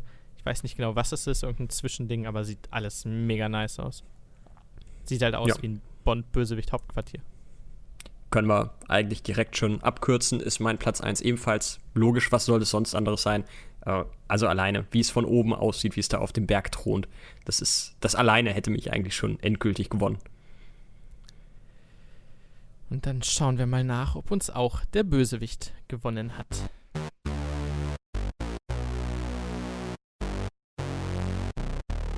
Der Bösewicht in diesem Film ist jemand, der mir Hoffnung bereitet hat, weil ich nicht gesehen habe, wie er aussieht äh, im Hauptmenü der DVD, der Blu-ray. Und als er sein goldenes Telefon abhob und wir ihn von oben gesehen hatten, hatte ich tatsächlich große Hoffnung. Der Katzenblaufeld. Und ich wurde, muss ich so sagen, bitterlichst enttäuscht und sehr verwirrt. So, du darfst dabei erstmal. Okay, okay, das ist, äh, das ist natürlich ein starker Teaser. Da bin ja selbst ich sehr gespannt drauf. Dann halte ich mich kurz, damit wir äh, diesen Teaser nicht zu sehr in die Länge ziehen. Ja, erneut Blofeld. Ich weiß nicht, ob ich so gut finde, dass er direkt schon wieder dran ist. Ich finde, ich mag ihn sehr. Hatten wir ja schon. Bin großer Freund von Blofeld. Ich habe so ein bisschen Angst, dass er jetzt so lange genutzt wird, bis man ihn wirklich nicht mehr ab kann und bis er wirklich nur noch ja, der, das Monster of the Week ist, das halt wieder auf die Fresse kriegt, dessen Plan nicht funktioniert und er wie so ein geprügelter Hund sich in seine Ecke irgendwo in der Karibik zurückziehen muss. Ähm, er ist in diesem Film deutlich, deutlich aktiver, was tatsächlich auch der Grund dafür ist, dass der Schauspieler ausgetauscht wurde. Ähm, sein Labor ist top, hatten wir schon. Also Piz Gloria ist der absolute Übershit und ja, ich bin da bei dir. Oh, könnte tatsächlich sogar bislang das beste Bösewicht-Versteck-Hauptquartier sein. Bin ich mir nicht hundertprozentig sicher, aber ja, wahrscheinlich schon. Ähm, aber er wirkt insgesamt etwas weniger bedrohlich. Trotz der Tatsache, dass er jetzt aktiver ist, wirkt er einfach weniger bedrohlich. Ich weiß nicht, ob das vielleicht gerade daran liegt, dass er eben aktiv ist, dass er wirklich sich selber die Hände, Hände schmutzig macht. Oder äh, ich weiß es nicht. Aber er wirkt einfach. Ich kann ihn nicht allzu ernst nehmen. Was mir bei dem Blofeld vorher definitiv nicht so passiert ist. Die Bobfahrt am Ende war mehr Slapstick als Action, also dass äh, das nicht das unwürdige Ende von, von Blofeld war, da bin ich wirklich absolut froh drüber. Wir hatten ja vor zwei, drei äh, Episoden schon so ein bisschen die Angst geäußert, dass dieser übergroße Blofeld am Ende einfach eine richtig beschissene Endszene bekommt und ich hatte, hatte unsere Befürchtung da schon bestätigt gesehen. Aber dieser ganze Bösewicht nimmt in der letzten Szene noch mal ein bisschen Fahrt auf, indem er nämlich tatsächlich mit Hilfe von äh, Irma Bund ähm, die Frau von Bond tötet. Und das ist so eine, eine böse, private, unnötige Aktion, dass ich das tatsächlich nochmal cool fand. Äh, das hat der, der Bosheit da nochmal ein bisschen, bisschen die Krone aufgesetzt. Also zunächst mal, Tally Savalas spielt ihn, das ist der Patenonkel von Jennifer Aniston, wer es nicht weiß. Gern geschehen, Welt für diese Information. Ähm, wie gesagt, im Buch ist es die erste Begegnung von Bond und Blofeld, deswegen verstehe ich das soweit. Dennoch würde ich lügen, wenn ich sage, ich wäre nicht komplett lost gewesen, als er aufgetaucht ist. Was habe ich gedacht? Also erstmal dachte ich, okay, das ist jetzt ein Fake Blofeld, weil irgendwie hatte ich im Kopf, okay, da ist er mit Katze und goldenem Telefon, das sieht badass aus. Das muss der coole sein. Ich dachte halt, ähm, wie hieß er? Donald Pleasance? Ich glaube. Kann gut sein, ja. Der letzte. Ich dachte halt, er würde ihn vielleicht nochmal spielen. Würde in, meine, in meinem Kopf Sinn machen. Ähm, dann kommt da Telly Savalas. Ich will das ihm gar nicht absprechen, ein guter Schauspieler zu sein. Ich finde ihn damals Blofeld absolut nicht bedrohlich. Äh, er sieht irgendwie aus wie der Gemüsehändler von nebenan. so. Sie haben ihm die, die, äh, die, die Ohrläppchen umgeklappt, damit er halt keine Ohrläppchen hat. Das ist okay. Äh, er hatte übrigens bei dem Dreh eine Affäre mit einer von den Angels of Death. Ich glaube, mit der war er später sogar verheiratet. Ja. Ich hab's nicht verstanden. Also A, da ich zu dem Zeitpunkt nicht wusste, dass das quasi ein Prequel ist, warum erkennt Bond ihn nicht? Bond hat ihn ja im letzten Film gesehen, er stand ihm gegenüber. Und jetzt weiß er es wieder nicht. Warum erkennt Blofeld Bond nicht? Weil, ja, gut, er hat eine Brille auf, so, sorry, aber das ist nicht Superman, das funktioniert halt nicht immer. äh, also, ich habe nicht verstanden, auf welchem Level die Kontinuität weitergeführt wird. Wir haben die Nostalgie, wir wissen, okay, das ist der Bond, der in Dr. No dabei war. Er hat den Dolch, der in Liebesgrüße aus Moskau dabei war. Er hat diese Uhr, der in all diesen Filmen dabei war. Das ist dieser Bond, trotz des kurzen fünfte Wand-Durchbruchs da. Aber. Zumal, und da möchte ich jetzt einmal ganz kurz einhaken, bevor du das weitermachst, auch MQ das bisschen, was wir ihn sehen, und vor allen Dingen auch Moneypenny nicht ein bisschen anders auf ihn reagieren als vorher der, äh, der Bond der ersten fünf Teile. Also auch das nochmal kurz. Genau. Und deswegen habe ich, also ich brauchte wirklich Minuten, um zu raffen, was passiert, weil die sich gegenseitig offenkundig nicht kennen. Aber Bond im gesamten Film davon getrieben wird, Blofeld endlich zu fassen, anscheinend aufgrund der Ereignisse des letzten Films. Und das ist sein großer Antrieb. Das muss er schaffen. Deswegen quittiert er zwischendurch den Dienst, komme ich später zu. Äh, um Blofeld zu jagen, weil er ihnen ja im letzten Film noch gerade so entkommen ist. Und jetzt weiß er aber nicht, wer Blofeld ist und Blofeld erkennt ihn auch nicht.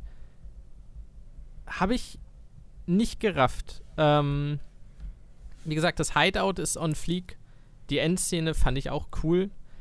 Aber bei mir gibt es eine 5,5 am Ende, was die schlechteste Bewertung ist.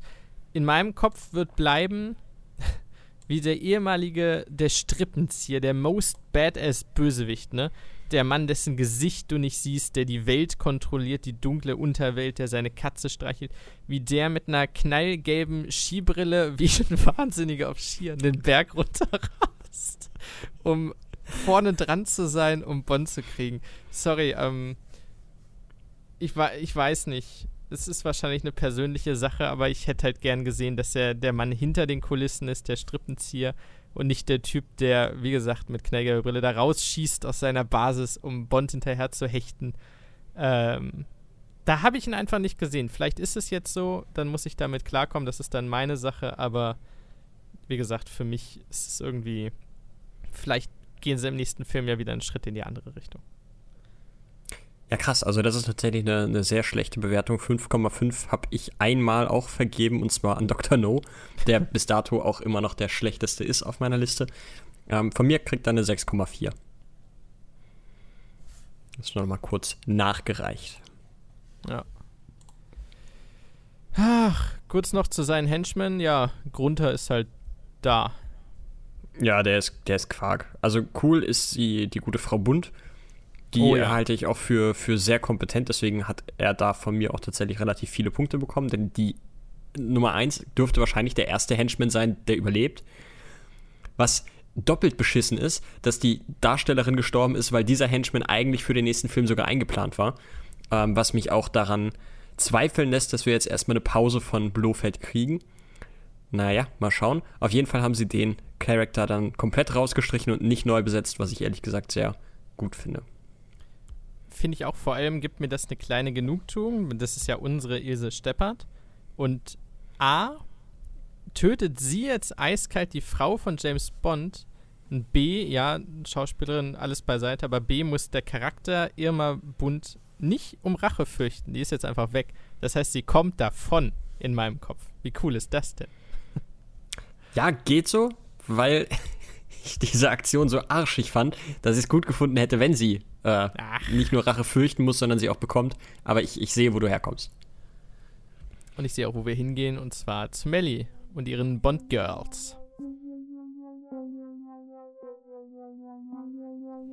Der Bodycount in diesem Film beträgt die gleiche Anzahl wie die Antwort auf die Frage nach dem Sinn des Universums. 42.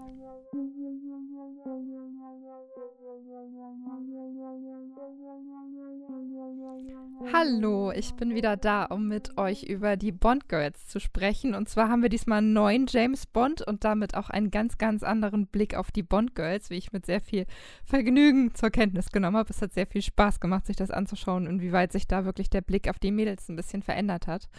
Ähm, und zwar haben wir diesmal ein zentrales Bond-Girl im Zentrum ähm, mit extrem viel Bildschirmzeit, die einen Großteil der Szenen zu sehen ist, bevor ich auf die zu sprechen komme. Aber erstmal ähm, ein paar andere Mädels, die in dem Film auftauchen. Und zwar geht es um die Patientinnen, die ähm, eine Rolle spielen und zu denen äh, Bond ja, mit denen Bond einiges zu tun hat. Und zwar sind es Patientinnen, die eben einem Hypnoseverfahren unter, also ausgesetzt werden, die hypnotisiert werden sollen, um irgendwelche Krankheiten zu heilen. Als ich diese Szenen, die doch eher am Ende des Films waren, zu, äh, zu sehen bekommen habe, war ich ein bisschen ja, ich will nicht sagen abgetörnt, aber das waren wirklich Mädels, das war wie ein Haufen gackernder Hühner, die zwar alle bildschön waren, also ich konnte nicht anders, man hat die wirklich gerne angeschaut, aber ähm, die sich wirklich sofort an ihn rangeschmissen haben. Es gab eine Szene, wo die alle gemeinsam am Tisch saßen. Da fand ich die Einstellungsgrößen ganz spannend, weil wir wirklich jedes Mal Bond gesehen haben. Dann haben wir die Mädels gesehen und haben gesehen, wie sie entweder irgendwas gegessen oder irgendwas getrunken haben. Eine hat, glaube ich, von einem Hähnchenschenkel abgebissen und ihn dabei ganz lüstern angeschaut. Also das war wirklich. Ähm, die wurden einzig auf die Tatsache reduziert, dass sie irgendwas von ihm wollen könnten und er nutzt das dann auch schamlos aus, um Informationen über das Verfahren da vor Ort rauszufinden. Also da war ich nicht so angetan von der Frauendarstellung. Das hat sich aber ähm, tatsächlich dadurch ausgeglichen, dass ich das Bond-Girl in diesem Film total cool fand, ähm, womit wir bei der Hauptdarstellerin dieses Teils wären. Und zwar ist das Tracy, Tochter eines Unternehmers, der wiederum das Oberhaupt der korsischen Mafia ist.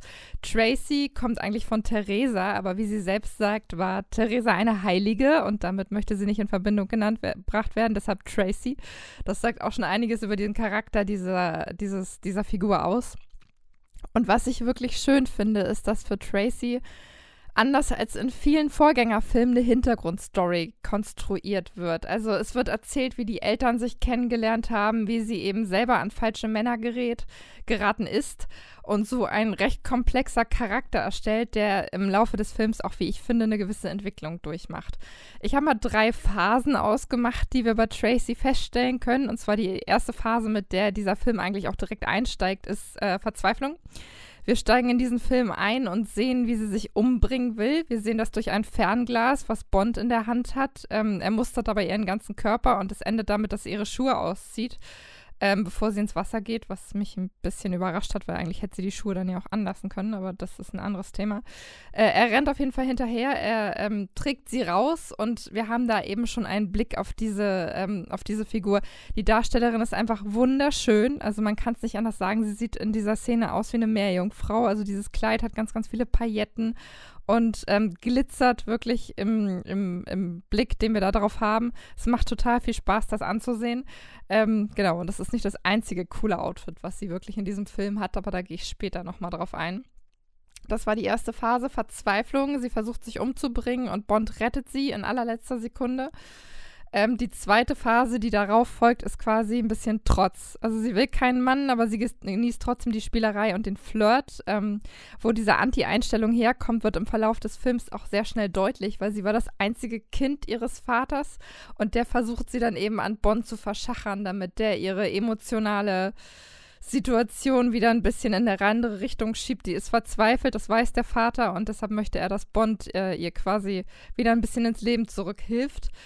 Ähm, es ist aber nicht so prickelnd, wenn man hört, wie er über seine Tochter redet. Also es ist wirklich, äh, er sagt, sie braucht einen Mann, der sie ganz und gar beherrscht und will eben auch eine Mitgift von einer Million Pfund in Gold an Bond weitergeben, der das aber gar nicht will, der braucht das Geld nicht und äh, der braucht sie auch nicht eigentlich nur um einer Frauen willen.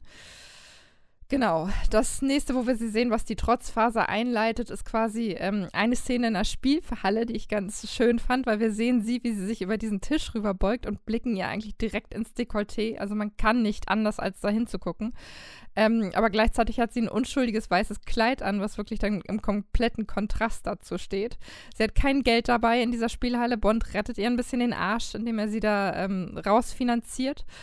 Und ja, die treffen sich bei ihr im Zimmer. Ähm, erst wird er angegriffen, sie verarscht ihn ein bisschen und am Ende landen die dann doch zusammen im Bett.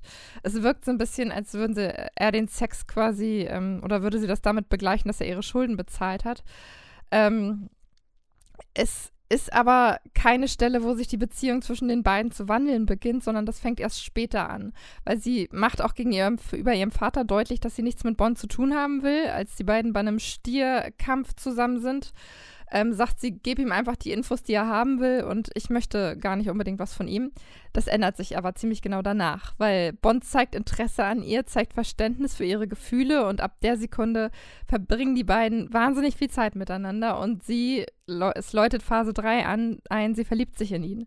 So, was ich durchaus verstehen kann, es sind sehr, sehr viele Dates, die die beiden miteinander zu haben scheinen. Sie reiten, sie machen Spaziergänge, sie gehen shoppen. Also Bond wirkt auf einmal nicht wie so ein möchtegern Macho, sondern wirklich wie der perfekte ähm, Freund, den man sich da nur wünschen kann ein ganz anderer Bond, als wir ihn bisher in den Vorgängerfilmen kennengelernt haben.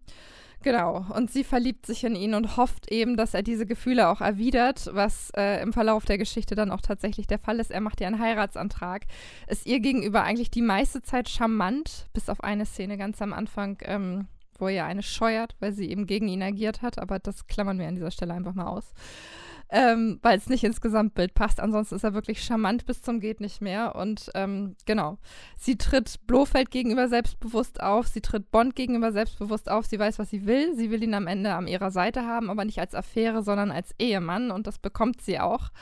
Ähm, leider Gottes ist es den Bond-Girls meistens nicht ver vergönnt, wenn sie ähm, eine ernsthafte Beziehung mit ihm eingehen, zu überleben. Und von daher stirbt sie am Ende der Geschichte. Das ist das erste Mal, dass wir das in diesem Film hatten. Aber ähm, ja, sie stirbt. Und ähm, ja, es ist das Ende eines der Bond-Girls, was ich bisher wirklich am coolsten fand. Und ich habe es eben schon gesagt, ich wollte einmal noch auf die Outfits zu sprechen kommen, die wirklich den ganzen Film hindurch einfach wahnsinnig schön sind. Also wir haben am Anfang dieses Meerjungfrauenkleid, mit dem sie eben ins Wasser steigt. Daraufhin kommt dieses weiße Kleid mit dem wahnsinnig freizügigen Ausschnitt. Danach folgt ein Bademantel, der eben auch wahnsinnig, also wo sie nicht wirklich was drunter zu haben scheint, außer einem BH und ähm, lässt da tief blicken, aber der ist auch wahnsinnig elegant, dieser Bademantel. Und ähm, bei dem Stierkampf trägt sie einen Anzug, also ähm, schwarz und darunter weiß und hat da nochmal einen ganz eigenen männlichen Stil, den, den, sie da auf eine elegante Weise mit reinbringt. Also es ist wirklich ein Hingucker von vorne bis hinten. Mein persönlich liebstes Bond-Girl in den Filmen bislang.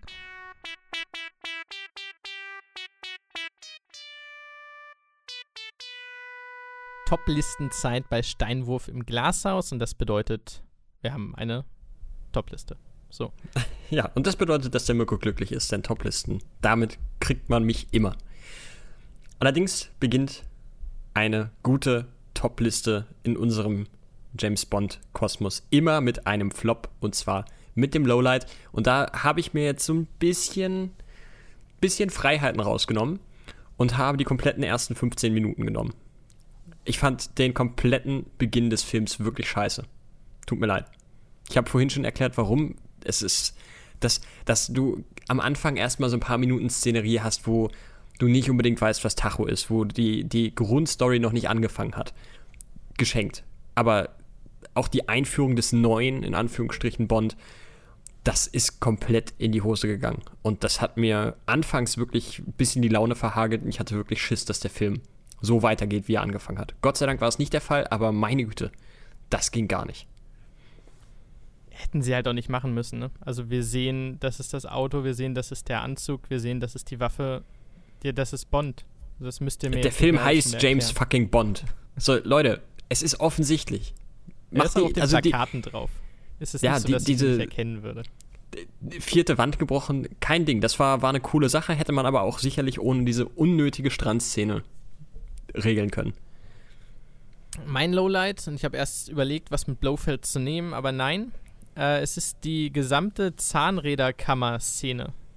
Äh, ich verstehe nicht, warum Blofeld ihn dort einsperrt. Ich weiß, das ist anscheinend der Raum für die Steuerung der, der, der Seilbahn.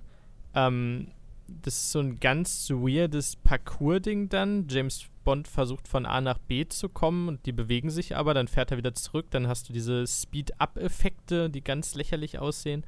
Ähm, das geht auch relativ lange, ich würde sagen fast vier Minuten, in denen er sich einfach nur hangelt und in denen nichts passiert.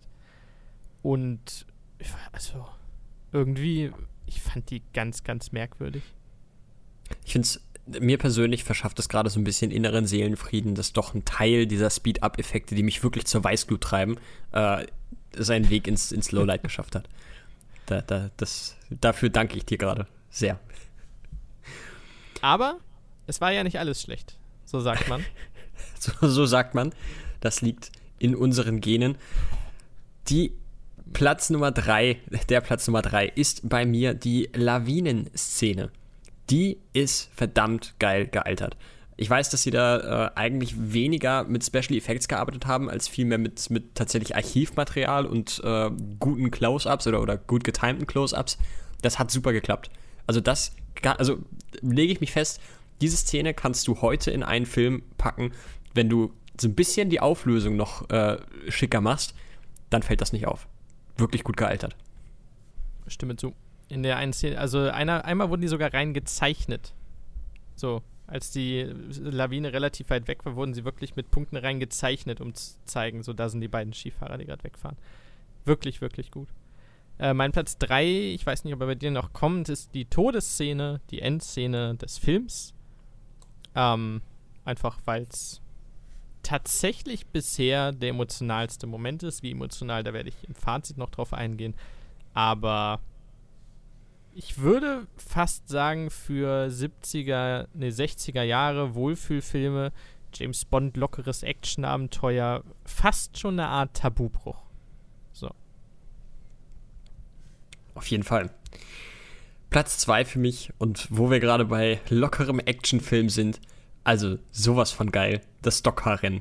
Wie cool war das bitte? Auf der Fahrt auf einmal ein Stockcar-Rennen mitmachen, da ständig irgendwelche, also die armen Fahrer, so die, die fahren da einfach nur, wollen ihre, ihre Autos zu Klump fahren und auf einmal stecken sie in der, in der Schießerei und werden von irgendwelchen Fremden kaputt gekloppt total geil. Und dass sie dann am Ende noch gewinnen, setzt dem Ganzen die Krone auf. Also der, ich habe von vorne bis hinten an dieser Szene Spaß gehabt. Zumal die auch wirklich gut gealtert ist. Das nochmal dazu gesagt. Das hat Spaß gemacht. Da haben sie sich kurzzeitig einfach mal nicht ernst genommen aus dieser lebensbedrohlichen Verfolgungsjagd. Einfach irgendwie drei Minuten Stockcar-Rennen. Geil, war cool. Bitte gerne mehr. Ist auch fast ein Klassiker, oder? Also heutzutage damals nicht, aber dass du auf irgendeiner Weglaufverfolgung in irgendwas reingerätst und dann da so ein Nebenschauplatz entsteht. Wirklich cool. Äh, mein Platz 2 ist im Grunde wie letztes Mal der erste, der Kampf um das Drehrestaurant mit den Helikoptern, die wie bei Apocalypse Now anfliegen im Tiefflug. Und gut, ob sie das Feuer öffnen, macht jetzt nicht so viel Sinn, aber sieht cool aus. Und alles daran. Bond rutscht dann über diese Curling-Bahn auf dem Bauch und schießt dabei wie wild um sich. Äh, drin noch die, die Schlägerei zwischen Tracy und Grunther. Ähm, die Tracy ja tatsächlich gewinnt. Tracy muss nicht gerettet werden. Sie prügelt sich selber den Weg frei, was ich sehr, sehr cool fand. Ähm, der gesamte Kampf. Wie gesagt, das Restaurant ist geil und da kann ein Kampf um das Restaurant nicht schlechter sein. Das stimmt, das stimmt. Also bislang muss ich echt sagen, alles gerade in den älteren Filmen, was so mit, mit Helikoptern oder Flugzeugen zu tun hat, ist echt, äh, haben sie verdammt gut hingekriegt. Also selbst im oh, Liebesgrüße aus Moskau, selbst im zweiten Teil äh, sind diese Szenen verhältnismäßig gut gealtert. Also, das haben sie gut hingekriegt. Ja, gut, bis auf die Tatsache, dass jetzt im fünften Teil natürlich einer der Crewmember ein komplettes Bein verloren hat dabei. Sei jetzt mal, lassen wir jetzt mal kurz außen vor. Der ist übrigens in der Nähe dieses Berges gestorben. Äh, Im Jahr 1970 hat er da nämlich für einen Film gedreht und hat dank seiner Prothese sich nicht mehr halten können und ist 600 Meter in die Tiefe gefallen. Ja, also ich glaube, jetzt haben wir wirklich den, den, den absolut, den, den Fact gefunden, der am weitesten von Fun entfernt ist. So, dann geht es jetzt aber einfach mal ein bisschen positiver weiter und zwar habe ich meine Platz Nummer 1 hier noch und die gab es hier schon in der Top 3 was könnte es sein? Natürlich die Endszene mit Drive-by-Shooting. Alter. Also hat mich komplett kalt erwischt, habe ich nicht im Ansatz dran gedacht. Ich habe mich schon gefragt, wie sie es denn jetzt in Zukunft machen wollen, dass, dass Bond verheiratet ist. Ähm, dachte mir, okay, vielleicht rebooten sie das Ganze jetzt, wo, wo George Lazenby nicht mehr dabei ist. Ähm, aber wow, damit habe ich nicht gerechnet und ich fand die Szene wirklich gut gespielt. Ich fand den Dialog wunderbar. Also richtig, richtig geil. Dass sie vorher noch sagen, es ist doch egal, was wir jetzt machen. Wir haben ja alle Zeit der Welt und quasi die letzten Worte von Bond in diesem Film sind. Wir haben alle Zeit der Welt, während er seine gerade geheiratete tote Frau äh, in den Armen hält. Alter, das, also, das war wirklich mit Abstand die ähm, emotionalste Szene bislang in James Bond. Und ähm, also wunderbar. Von vorne bis hinten eine geile Szene. Äh, bislang, glaube ich, auch eine der Favorite Scenes über alle Filme hinweg, für mich persönlich. Ich war nicht zu 100% ergriffen, muss aber sagen, dafür, dass George Lazenby eigentlich ein Model war, war das der Hammer. Also man sagt dann immer so, oh, kann er denn richtig spielen oder kriegt er die emotionalen Szenen hin? Und das war halt wirklich, wirklich stark gemacht. Ja. Zumal, 1.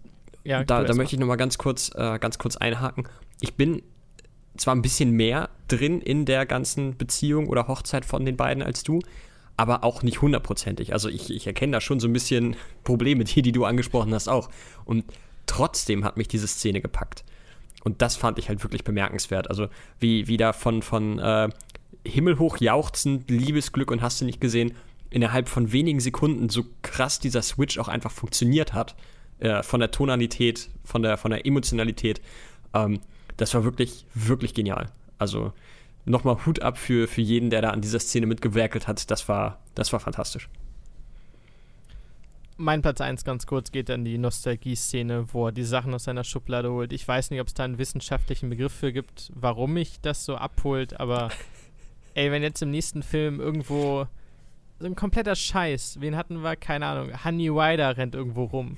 Oder noch viel weniger, irgendwo ist ein Verweis in der Akte auf Wet Grant oder sowas. Ey, holt mich ab. Ich brauche Sachen, die vorher irgendwo anders waren, egal ob sie gut oder schlecht waren. Ich liebe das. Und deswegen mit diesem Lied äh, Underneath the Mango Tree und dem Messer von Honey Wider und der Uhr und so weiter und dem Aqua Atma. Einfach. Dafür, dass sie ihm dafür auch ein Büro gegeben haben, war die Szene cool. Ja, komplett. Also ich bin auch ein absoluter Sucker für sowas Selbstreferenzielles wo du quasi, ja, manche Leute würden sagen, also die, die den Film vorher nicht gesehen haben oder die Filme vorher nicht gesehen haben, sagen, ja gut, hat er halt seine Gadgets. Funktioniert für die auch, aber für diejenigen, die jetzt wirklich jeden einzelnen Film gesehen haben, die erkennen da was und die haben natürlich mit, äh, mit diesen kleinen Gadgets auch irgendwo eine gewisse emotionale Verbindung und das, das funktioniert bei mir immer, absolut. Im Grunde Fanservice der besten Sorte, kann man sagen. Ja. Ja, dann Fazit-Time.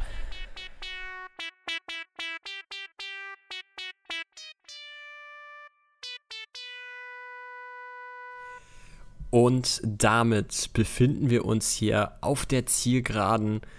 Ja, haben gerade erst den guten George Lesenby willkommen geheißen in unserer illustren Runde der James Bonds und ähm, ja, verabschieden ihn eigentlich auch quasi direkt wieder. Johannes, was hat dir der Film gegeben? Was hast du mitgenommen?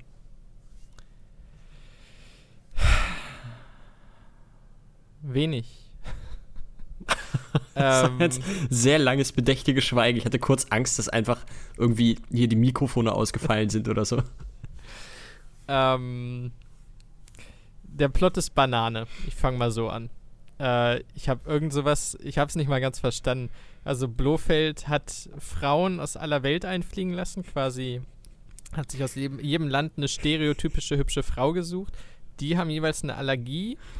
Die versucht er mit Hypnose zu behandeln dann macht er irgendwelche Viren und infiziert das Nutzvieh der Erde? Oder so? Ja, irgendwie sowas. Und das will er aber eigentlich gar nicht einsetzen, sondern er benutzt das nur als Druckmittel, damit er Straffreiheit für alle begangenen Straftaten bekommt und ganz wichtig, seinen komischen Scheißtitel da. Also, also total Banane. Das ist wirklich, das ist wirklich Quark. Ähm, ich war, wie gesagt, ein bisschen raus. Also Spectre macht irgendwie nicht richtig mit. Blofeld macht es alleine jetzt mit seinen Todesengeln da oben und mit Grunter und Irma Bund. Ähm, er wirkt für mich ein bisschen blasser. Nicht ganz so blass wie Emilio Largo, aber ein bisschen blasser. Bei Emilio Largo fand ich cool, dass er selber vorangeht mit seinen Leuten und die Mission mitmacht. Bei Blofeld finde ich das überhaupt nicht cool. Äh, der soll bitte da bleiben und Badass sein und nicht mit Skiern oder Bobs da runterrodeln. Ähm, der Plot taucht für mich gefühlt auch erst so nach einer Stunde 15 auf. Du sagst, die ersten 15 Minuten waren Rotze. Ich sag, in der ersten Stunde passiert sehr, sehr wenig, was jetzt für den Plot irgendwie von Bedeutung wäre. Ähm, man hat Bond und dann ist die Frau und dann ist da Draco und die reden ein bisschen, aber man weiß überhaupt gar nicht, wer der Gegenspieler ist, beziehungsweise was der Plot des Gegenspielers ist, bis wirklich letzte halbe, dreiviertel Stunde und der Film ist lang, der geht fast zweieinhalb Stunden. Also der ist wirklich, wirklich lang. Ähm, davor plänkelt er für mich so ein bisschen dahin, ohne jeden Drive. Also ich weiß nicht, was das Endgame ist. Wenn wir in der ersten Szene irgendwie noch Blofeld haben, der sagt, oh, und ich mach das und das und dann werde ich die Welt vernichten. Nur, oh, oh. So, dann hätte ich gesagt, okay, da ist ein Gegenspiel, aber so wusste ich ja nicht mal, was los ist. Oder ob es irgendeine Mission gibt oder ob wir einfach Bond haben, der Off-Time hat. Zumal auch dieser ganze, dieser grundlegende Plot von, von Draco kompletter Humbug ist. Also erstmal lässt er Bond entführen, weil der zufällig seine Tochter vor dem Suizid gerettet hat, wo, wo auch irgendwie nie wirklich wieder drauf eingegangen wird, weil man nicht so wirklich rafft, warum genau der das, äh, sie das jetzt tun wollte. Damit haben wir jetzt auch schon mal diese komplette bekloppte Strandszene abgedeckt. Dann, genau, er entführt ihn und bietet ihm eine Million Dollar, damit er seine Tochter heiratet, weil die Tochter halt total äh, freiheitsliebend und so ein bisschen lebemännisch drauf ist und sie eine harte Hand braucht. Und Bond lehnt dann aber ab, aber auch irgendwie doch nicht und am Ende verliebt er sich dann in sie und also dieser ganze Anfangsplot von Draco, ich meine, ich bin froh, dass es ihn gibt, weil Draco an sich ein cooler Charakter ist, aber ja. also du darfst da keine zwei Sekunden drüber nachdenken, das ist ja kompletter Schwachsinn. Ich sag mal, die harte Hand hat die Tochter später bekommen. Um. ja, aber da hätte er sich die Millionen sparen können. Hat er ja am Ende tatsächlich auch. Äh, Thema Plot macht wenig Sinn. Bond jagt Blofeld, kriegt ihn einmal nicht. Sein Chef sagt ihm, lass das bleiben. Bond schmeißt instant sein Lebenswerk hin, kündigt beim MI6 und sagt, ich mache nie mehr weiter, fickt euch alle. Ähm, nur weil er nicht aus Sicherheitsgründen auf eine Mission gehen darf, halte ich für eine kleine Überreaktion. Kann ich mich aber auch täuschen.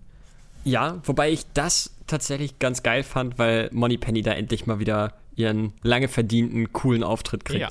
Weil man ja. halt sieht, okay, also die beiden äh, Sturköpfe und von Testosteron gesteuerten äh, Alpha-Männer, die sich da gegenseitig irgendwie Sachen an den Kopf werfen und die in, in, keine Ahnung, bockiger Kurzschlussreaktion irgendwelche dämlichen Entscheidungen treffen. Und dazwischen einfach Money Penny, die im Grunde beiden sagt, ihr geht jetzt mal in verschiedene Ecken, esst mal ein Eis, kommt mal runter und dann kriegen wir das schon alles gebacken. Das fand ich sehr schön. Zeigt mir auch wieder, dass ich diesen Charakter Money Penny einfach unfassbar feier. Ja. Dem stimme ich zu. Letzter Negativpunkt für mich, ich kaufe die Liebesgeschichte nicht. Wie gesagt, für mich persönlich haben sie in den vorangegangenen Filmen nicht das gemacht, als dass sie sich mein Verständnis für diese wahre Liebe jetzt verdienen. Ähm, das ist, geht gar nicht darum, dass ich in diesem Fall George Lazenby und Diana Wick das abspreche, dass sie es zusammen machen. Das ist cool. Aber wie gesagt, da wir eine gewisse Kontinuität zumindest teilweise behalten, kam es für mich ein bisschen random, weil er auch, wie gesagt, schon mal geheiratet hat. So ist es ja nicht. Ähm, Allerdings muss man dazu sagen, äh, er hat da ja geheiratet in keinster Weise aus Liebe, sondern wirklich einfach nur, um da auf diese Insel zu kommen. Wobei ich, das muss ich auch kurz erwähnen, ja auch bei der Nachbesprechung schon gefragt habe, ob das wirklich sinnig war, weil es, es wird nie wieder aufgegriffen, es war halt komplett unnötig. Aber am Ende fahren sie in die Flitterwochen. ja, ganz wichtig. Ähm, ach, ich bin, ich bin hin und her gerissen. Ähm, aber zu meiner Bewertung komme ich ja gleich. Du darfst erstmal dein Fazit vortragen. Sehr gerne. Und äh, dieses Fazit steht eigentlich unter der Überschrift viel Licht, viel Schatten. Es gab einige Sachen, die mir sehr gefallen haben, aber es gab leider verdammt viele Sachen, die mir auch überhaupt gar nicht gefallen haben. Fangen wir mit dem Guten an. Das ist ein sehr, sehr mutiges, ein sehr, sehr schönes Ende. Also schön nicht inhaltlich, sondern schön gemacht. Ich habe eben in der, in der äh, im Ranking schon drüber gesprochen. Ich will da jetzt nicht so viele Worte mehr zu verlieren, aber das hat diesen Film echt nochmal für mich rausgerissen, dass dieses Ende wirklich phänomenal schön war. Ähm, das ist der Film mit den schlechtesten Anfangsminuten der Reihe bislang. Allerdings für mich auch interessanterweise der mit den besten Endminuten. Gerade in den letzten Bond-Teilen hatten wir wirklich viele Endszenen, die ja entweder cheesy waren oder sexistisch, beides oftmals auch. Und die Endszenen von den, von den äh, Villains, die war meist sowieso ziemliche Grütze. War jetzt hier nicht unbedingt besser, aber es war Gott sei Dank nicht die Endszene des Films. Ähm, was mir aufgefallen ist, dass es technisch an einigen Stellen wirklich verbessert wurde. Also speziell die Fahrten insgesamt fand ich sahen deutlich, deutlich besser aus und sind deutlich besser gealtert als in den letzten Filmen. Aber jetzt kommen wir zu etwas, was ich vorhin auch schon angesprochen habe. Was zur Hölle ist im Schnitt passiert? Das war, also da gab es ja teils eklatante. Ich äh, sehe, du meldest dich schon. Ich werde, ich werde da gleich, gleich äh, zu dir schalten ins Outback Hamburgs. Ähm, aber speziell in den Action-Szenen, ich, ich habe da ein, zwei äh, Szenen im Kopf, wo, wo Bond sich mit, mit Leuten prügelt. Äh, sorry, die konnte ich mir fast nie angucken. Das war wirklich ein, ein Schnittgewitter. Es waren teilweise total die Kontinuitätsfehler im Schnitt. Ähm, die Szenen waren überhaupt nicht dynamisch, die waren einfach nur unübersichtlich. Also, das konnte genauso, wie es war, eins zu eins in Müll. Sorry, das war gar nichts. Und das hat mich richtig rausgerissen, jedes Mal wieder. Und diese Speed-Up-Szenen, die gehen ja sowieso gar nicht. Johannes, du darfst jetzt gerne äh, zum Schnitt deine Weisheit kundtun. Ich wollte es nur noch mal kurz anbringen. Also, wie gesagt, Hunt hat äh, die letzten fünf Filme geschnitten. Ähm, galt da schon als recht progressiv und jetzt hat den Schnitt gemacht.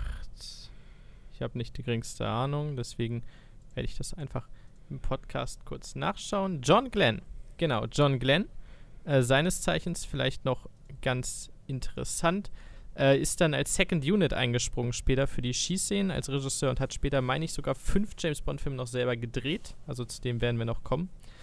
Ähm, der hat wiederum, glaube ich, noch progressiver, sage ich mal, geschnitten. Und daher haben sie sich vielleicht übernommen, vielleicht nicht. Wie gesagt, Hand war ein großer Verfechter davon, auch für diese Speed-Up-Dinger und in jeder Szene. Und ich habe dieses, diese Zahnrad-Szene besteht, glaube ich, aus 4000 verschiedenen Schnipseln und der hangelt sich einfach nur über ein Seil und zwischendurch bewegt sich langsam ein Zahnrad. Äh, ich stimme dir voll und ganz zu und das ist unabhängig von der Bewertung für den Film teilweise in Actionsequenzen gruselig. Also mir wurde fast übel. Das meine ich so. Ich bin tatsächlich etwas äh, beruhigt, dass wir da eine ähnliche Einschätzung haben. Denn gerade was so in diese Technik geht, da bin ich nicht unbedingt so krass bewandert und ähm, habe da jetzt nur aufgeschrieben, wie ich mich dabei gefühlt habe. Es ist schön, dass das scheinbar nicht nur bei mir so war. Ähm, wir haben jetzt noch eine technische Sache, die beziehungsweise eher eine Umsetzungssache, wo ich gerade kurz vor Ende in der in deiner Lieblingsszene also wo ich wirklich zurückspulen musste und dachte, das kann jetzt nicht wahr, ist nicht euer fucking Ernst gerade. Es wurden diverse Male, aber einmal wirklich eklatant heftig, aber es wurden diverse Male innerhalb der Szenen sogar einfach die Synchronsprecher gewechselt. Okay. Da hatte James Bond auf einmal eine tierisch äh, dunkle, tiefe, raue Stimme, während er vorher halt einfach so einen, ja, so einen klassischen Gentleman gesprochen hat. Äh, und das Allerschlimmste, das wirklich, also das, das ging gar nicht, in der Endszene, in einer der Endszenen, noch im Restaurant, während es beschossen wird, spricht der Synchronsprecher von Mr. fucking Krabs auf einmal Blofeld. Und da war alles verloren. Es ist einfach fucking Mr. Krabs. Und das, äh, sorry, da war ich, da war ich raus. Also, was zur Hölle? Dann, also ich, ich gehe mal davon aus, dass das vielleicht irgendwelche Extended-Szenen waren oder so, die sie ursprünglich nicht für den deutschen Markt synchronisiert hatten. Aber Leute, also wenn ihr es nicht ansatzweise schafft, irgendwie an die neuen oder an die, an die alten äh, Stimmen ranzukommen, dann lasst die Szene einfach raus. Das hat wirklich dem Film mehr wehgetan, als es geholfen hat. Also das war, war gruselig. Allerdings, wir haben dann, wie gesagt, gegen Ende hin Gott sei Dank noch die emotionale Szene. Von daher hat es dem Film nicht ganz so doll geschadet, wie es hätte schaden können.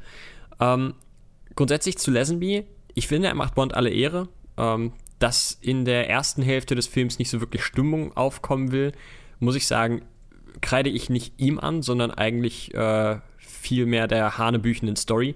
Und da kann er herzlich wenig für.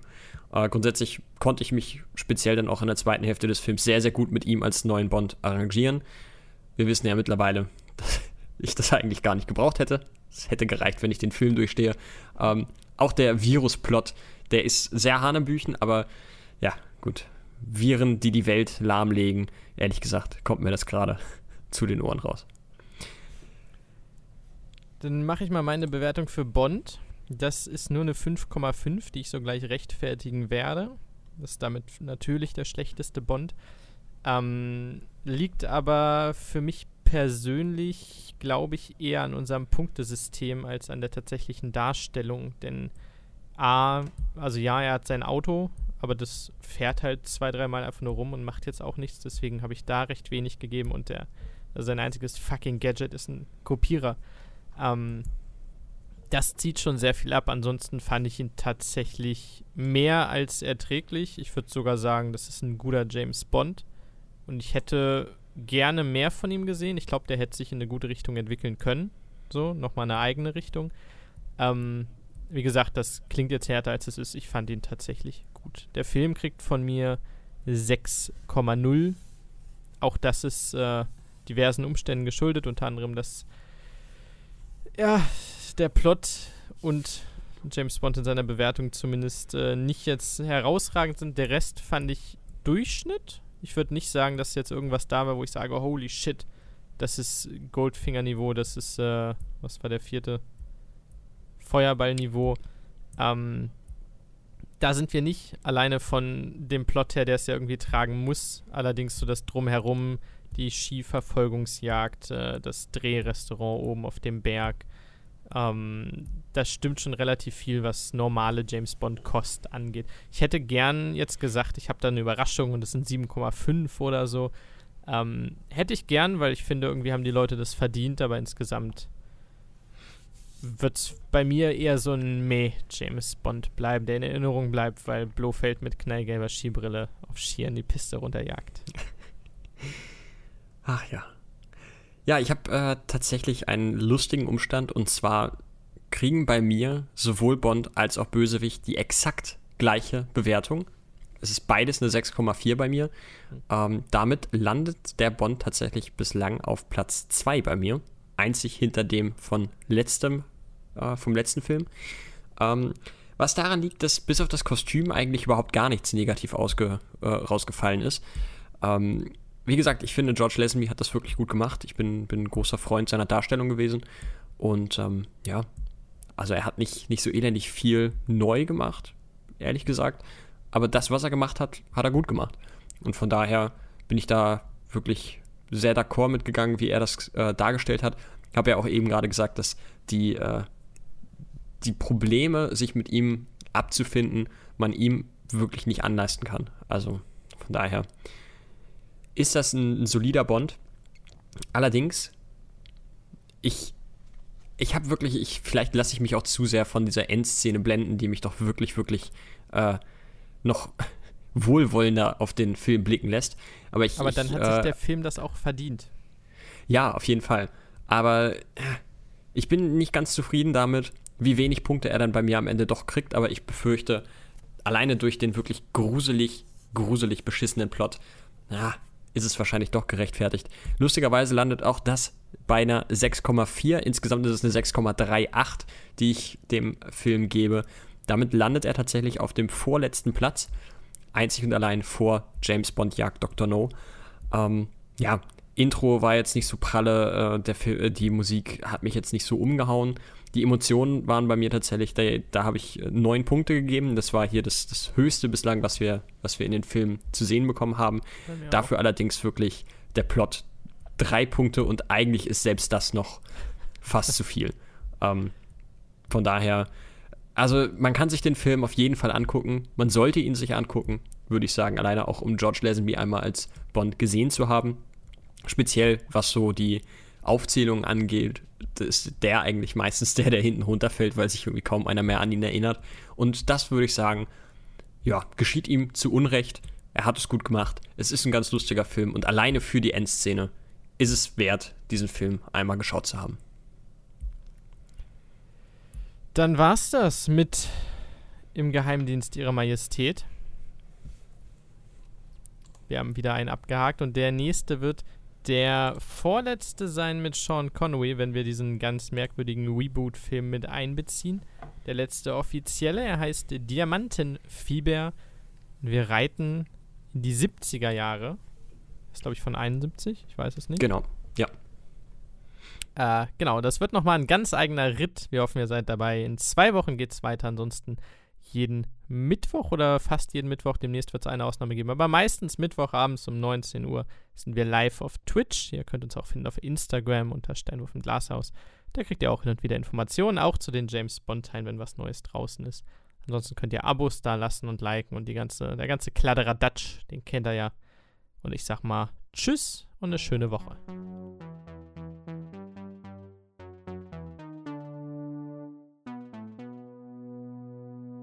Hast gar nicht sowas gesagt wie Fazit, Fazit. Ich habe ohne, ohne Scheiß, ich habe Fazit, Schmarzit im Kopf gehabt und habe mir gedacht, du hältst jetzt einfach die Schnauze, Mirko. Ich hab's wirklich, ohne Scheiß, ich hab's wirklich runtergeschluckt. Äh, geschluckt, ja.